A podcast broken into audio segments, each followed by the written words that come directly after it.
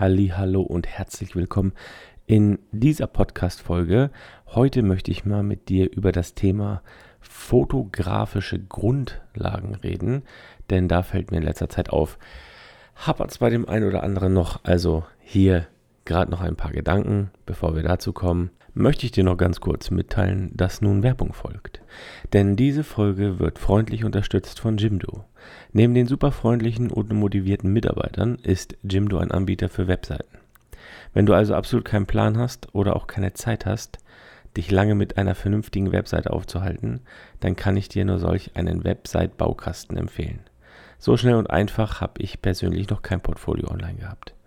Mit dem Gutscheincode George bekommst du außerdem satte 20% auf deine Erstbestellung. Bilder raussuchen, Text einfügen, fertig. So einfach war es noch nie. Ich verlinke dir den Gutscheincode natürlich noch hier unter der Folge mit dem passenden Link dazu. So, kommen wir jetzt mal zu den fotografischen Grundlagen.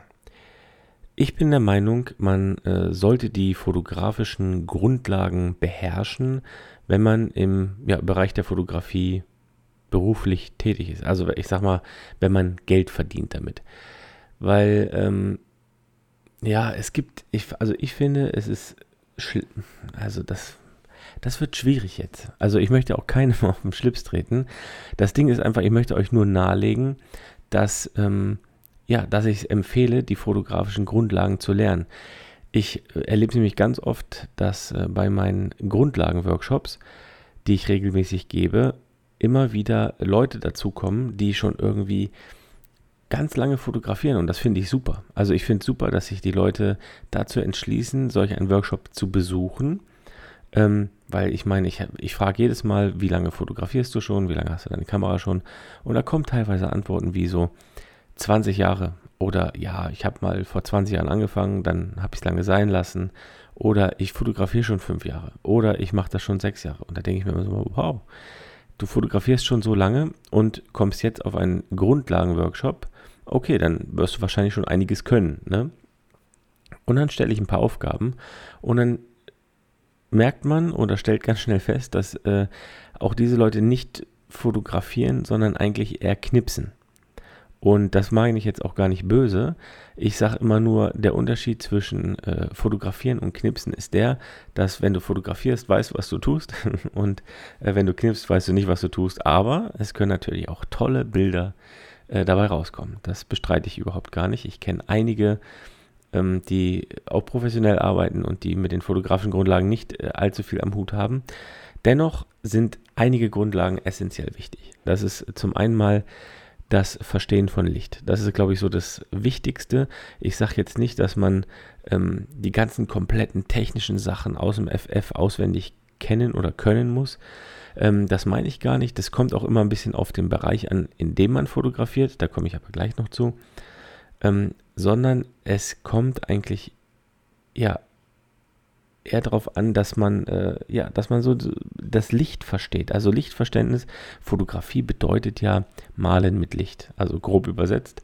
Und ähm, das Wichtigste ist, dass wir dieses Licht verstehen. Und das finde ich bei den meisten ähm, rückt so ein bisschen in den Hintergrund, weil man sich zu sehr um die Technik kümmert. Man schaut immer, ah, welches Objektiv brauche ich oder das und jenes geht nicht mit diesem Objektiv oder oder oder. Es, es kommen immer ganz viele technische Aspekte da rein und dann äh, natürlich auch noch eine Frage des Motivs. Äh, wenn ich jetzt kein Model zur Verfügung habe, dann geht das nicht oder kann ich dies nicht machen. Und ich finde, dass das Licht immer weiter in den Hintergrund rückt. Also ähm, und beim Fotografieren geht es um Licht. Das äh, stellt man ganz schnell fest, wenn man ähm, in meinem Studio-Workshop ist. Da zeige ich nämlich mit wie wenig ähm, Bewegung oder Versetzen des Lichts, äh, wie viel Änderung man in dem Bild haben kann.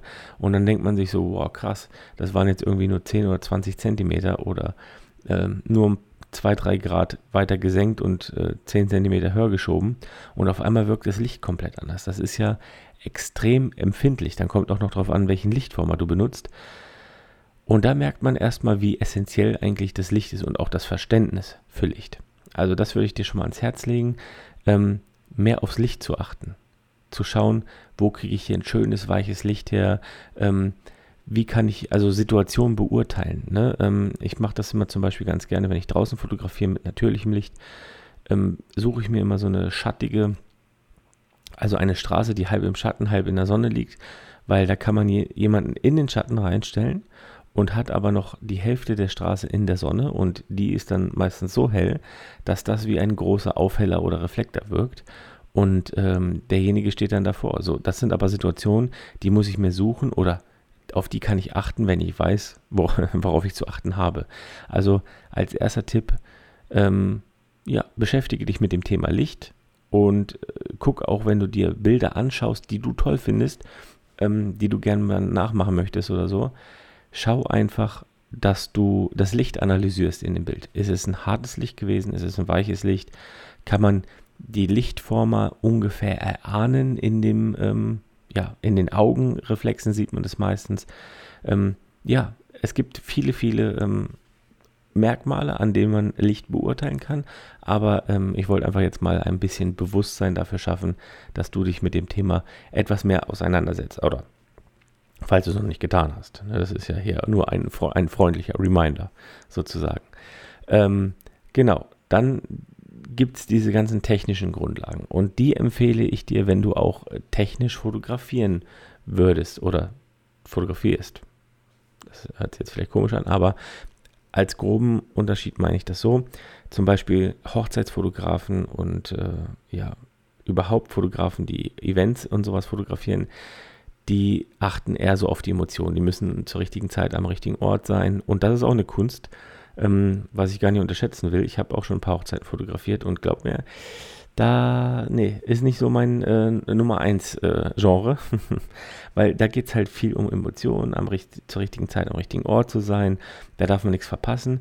Und das ist eigentlich auch nicht das Schlimme, das Ding ist einfach diese Emotion, dass, ähm, dass man halt einfach dieses Gefühl, dass man sich da rein versetzen kann, dass man ähm, ja, den richtigen Blickwinkel hat und, und, und. Also da, und da hat man auch für nichts eine zweite Chance. Also ist auch extrem stressig.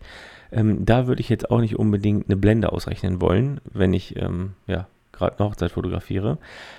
Ich rede jetzt davon, wenn du zum Beispiel Landschaften fotografierst oder äh, Langzeitbelichtung machst. Das war am Anfang mein ganz großer Fehler. Ich habe mich nie mit, ähm, mit der Belichtungszeit auseinandergesetzt. Also ich wusste zum Beispiel nicht, wie viel ähm, eine Blende, also eine Blende ist ja in, dem, in der Fotografie ein Lichtwert und äh, man kann ungefähr, wenn man ein bisschen länger schon fotografiert, abschätzen, wie viel eine Blende mehr Licht ist. Also ich kann schon sagen, wenn ich das Bild sehe, oh, ich glaube, ich will es eine Blende heller haben. So, aber was muss ich mit der Belichtungszeit machen, wenn ich eine Blende mehr Licht haben möchte? Oder was muss ich mit der ISO machen, wenn ich eine Blende mehr Licht haben möchte? Was muss ich mit der Blende machen, wenn ich eine Blende mehr Licht haben will? Und das sind alles Sachen, ähm, die kommen dann zu tragen, wenn man ja ähm, Landschaften fotografiert oder auch Langzeitbelichtung macht. Denn ich verrate jetzt eins. Um eine Blende mehr Licht zu bekommen, mit anhand der Belichtungszeit, musst du die Zeit verdoppeln. So einfach ist es. Verdoppeln oder halbieren ist immer eine Blende. Das bedeutet, wenn ich jetzt 30 Sekunden belichte und sage, oh, ich will eine Blende mehr, dann bräuchte ich jetzt eine Minute. Ich muss quasi die Zeit verdoppeln. So einfach ist das. Nur wenn ich jetzt irgendwo stehe und eine Langzeitbelichtung mache, von sechs Minuten oder sowas, und denke mir im Bild, oh, ich glaube, ich bräuchte eine Blende mehr Licht, dann müsste ich ja zwölf Minuten, ich muss die Zeit verdoppeln, dann müsste ich ja zwölf Minuten belichten. Und wenn ich das nicht weiß, dass ich die Zeit verdoppeln muss, dann würde ich da sechs Minuten stehen. Also so stand ich da am Anfang, wo ich das noch nicht wusste, habe sechs Minuten irgendwas belichtet mit einem, ja, mit einem Graufilter und dachte mir so, nee, das ist ein bisschen zu dunkel. Da mache ich eine Blende mehr. Und was macht man als nix ahnender? man, man belichtet eine Minute oder zwei länger. Maximal. Ja, weil denkt man, oh, eine Minute mehr Licht. Uiuiui. Aber gerade im, im, im, oder im höheren Bereich, gerade bei Langzeitbelichtung, da fällt dir schon auf, dass von sechs auf zwölf Minuten, dass diese äh, zwei Minuten länger belichten gar nichts bringen würde. Ja, deswegen, ähm, also vielleicht ein Drittel mehr Licht. Und das ist halt, ähm, wenn man das nicht weiß, dann guckt man sich danach das Bild an und denkt sich, ja, das sieht ja fast genauso aus. Oder man weiß, dass man, wenn man jetzt eine 8-Minuten-Belichtung macht und äh, seinen Timer gestellt hat im Handy, weil so lange kann ja keine Kamera von sich selber ähm, belichten, und hat jetzt seinen Fernauslöser festgestellt und äh, stellt dann seinen Timer im Handy und rennt dann wie von der Tarantel gestochen los, wenn dieser Timer klingelt. Ob der jetzt 10 Sekunden oder 20 Sekunden länger belichtet oder nicht, spielt bei 8 Minuten überhaupt keine Rolle. Ne? Also du siehst schon, erst wenn man sich damit beschäftigt hat oder das weiß, dann kann man auch entspannter mit der Situation umgehen oder auch wissen, nee, also zwölf Minuten will ich jetzt hier nicht warten, um, um eine Blende mehr Licht zu machen, ich äh, oder zu haben. Das mache ich, das regel ich jetzt zum Beispiel über die ISO oder über die Blende an sich. Ne? Deswegen kann man besser abschätzen, wenn man sich mit diesen Grundlagen auskennt. Also das ist jetzt einfach äh, mal, ja, setzt sich mit diesen Grundlagen auseinander. Man kann die Blendenreihe, kann man auswendig lernen. Bei Belichtungszeit und ISO ist es eigentlich das gleiche. Es ist immer die Hälfte oder das Doppelte. Ganz einfach zu merken eigentlich. Die äh, ja, Blendenreihe muss man eigentlich einmal auswendig lernen und äh, dann kann man das auch machen. Muss man nicht. Ähm, wie gesagt, wenn man es kann, wenn man technisch fotografiert, dann empfehle ich das definitiv, weil man dann ähm, ja, weiß, was man tun kann, um das eine oder andere zu beeinflussen. Und gerade, wie gesagt, wenn es in die höheren Lagen geht, ähm, wenn ich lange belichte oder auch mit der ISO, habe ich ja gerade gesagt, ist die Hälfte oder das Doppelte. Gerade wenn ich jetzt äh, also das könnte vielleicht auch einen Hochzeitsfotograf interessieren, wenn ich weiß, dass ich zum Beispiel, ähm, wenn ich jetzt zum Beispiel ein 35 mm, ist ja so ein typisches Hochzeitsobjektiv, 35 mm Festbrennweite drauf habe und bin jetzt in einer Kirche und habe ein und alle sitzen und habe jetzt ein oder ein 200 Belichtungszeit. Ja, dann könnte ich auch locker mit einem Hundertstel belichten. Also das wäre die Hälfte. Und wenn ich jetzt ähm, die Hälfte mache, dann könnte ich mit der ISO zum Beispiel von 3600 auf, ähm, von 3200, Entschuldigung, von 3200 auf 1600 zurück. Da könnte ich mir ganz viel ISO sparen, weil auch bei der ISO ist es immer das Doppelte und die Hälfte. Und wenn ich dann in die hohen ISO-Bereiche gehe, also von zum Beispiel 200 auf 400, das ist jetzt, ja, das können die meisten Kameras ohne Probleme wegstecken. Äh, da hat man noch nicht so viel Rauschen im Bild. Aber wenn ich jetzt von 6400 auf 3200 könnte, nur weil ich eine Belichtungszeit kurz gedreht habe. Das wäre doch phänomenal. Aber das kann ich halt nur, wenn ich es im Kopf weiß. Ne? Also, kleiner, kleine freundliche Erinnerung, die Grundlagen äh, anfangen zu lernen oder sich einfach nur mal ganz kurz damit auseinandersetzen, weil ich merke es jedes Mal wieder, ich bin, äh, habe mir vor einem Jahr eine Gitarre gekauft und ich kenne es selber aus meiner Erfahrung, ich fange natürlich nicht an mit den Grundlagen, sondern ich gucke mir auf YouTube irgendein Lied an, versuche das nachzuspielen. Aber ich laufe dabei Gefahr, dass ich die Grundlagen vernachlässige und irgendwann, wenn äh, ich an einem Punkt bin, wo ich stagniere, also wo ich nicht weiterkomme und zum Gitarrenunterricht gehe, dann würde mir sagen, dass ich da einen Haltungsfehler habe oder dies mal falsch mache, weil ich es gar nicht richtig gelernt habe. Und um das dann rauszukriegen, ja, das wird dann wahrscheinlich schwieriger. Also weiß ungefähr, was ich meine man muss anfangen mit dem langweiligen Zeug und also, ne? Laufen lernen, bevor man anfängt zu rennen. So einfach ist es eigentlich. Und ja, in diesem Sinne wünsche ich dir noch einen wunderschönen Tag. Bis dann.